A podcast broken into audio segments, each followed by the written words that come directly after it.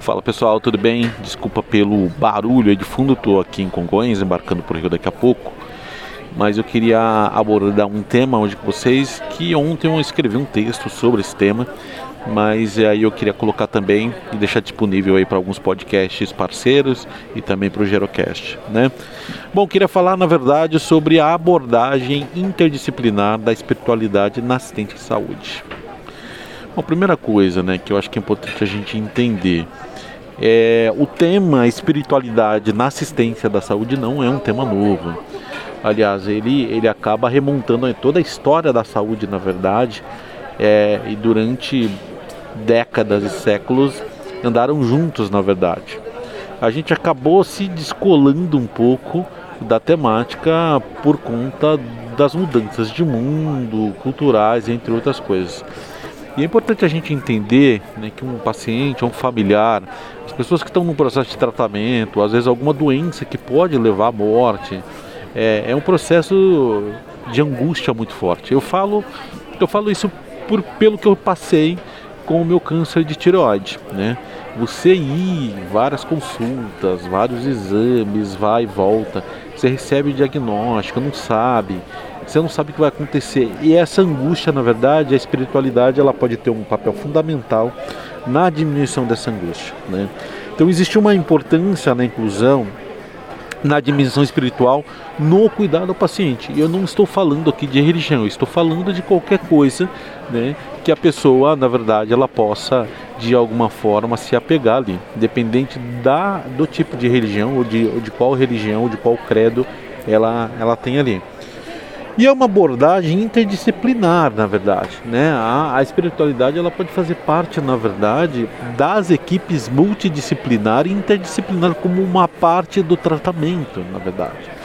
E é importante a gente ter isso é, dentro das equipes é, implantado, implementado, e a gente entender que sim, espiritualidade é uma parte importante no tratamento e nessa abordagem do paciente. Uma outra coisa que é importante a gente entender é que a, a colaboração do, dos profissionais de diversas áreas, né? médicos, enfermeiros, psicólogos, assistentes sociais e os líderes religiosos. Né? Então, é, eu acredito que com isso a gente consiga ter um, objetivo de uma assistência integral, é, considerando necessidade física, emocional, social e espiritual do paciente. Né? Para isso, é necessário a gente ter práticas inclusivas da espiritualidade dentro da assistência da saúde. E eu acho que o grande desafio está aí. Primeira coisa, a gente entender que é necessário a gente ter uma oferta de espaço para meditação e oração. Um outro ponto é presença de líderes religiosos para esse apoio espiritual, independente de qual credo seja. E integração de práticas de medicina complementar integrativa. Né? Então, não somente a medicina tradicional que a gente tem, mas também trazer outras metodologias aonde a espiritualidade ela pode fazer parte disso também. Né? Ter discussões multidisciplinares para avaliação e tratamento das necessidades espirituais dos pacientes. Né?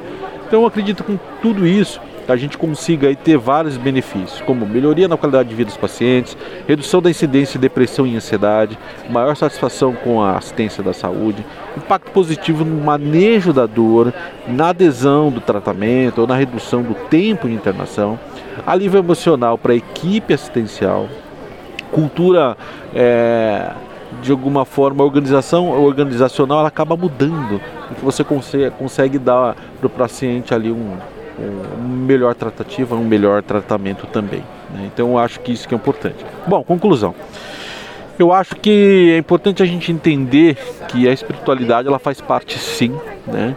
E por mais que a gente não pratique, por mais que a gente não coloque ela no tratamento do paciente, mas ele, ele, ele muitas vezes acaba colocando. Então acredito que é importante a gente respeitar, a gente entender, a gente implementar e a gente entender que é uma parte importante desse processo do tratamento também. Um ótimo dia.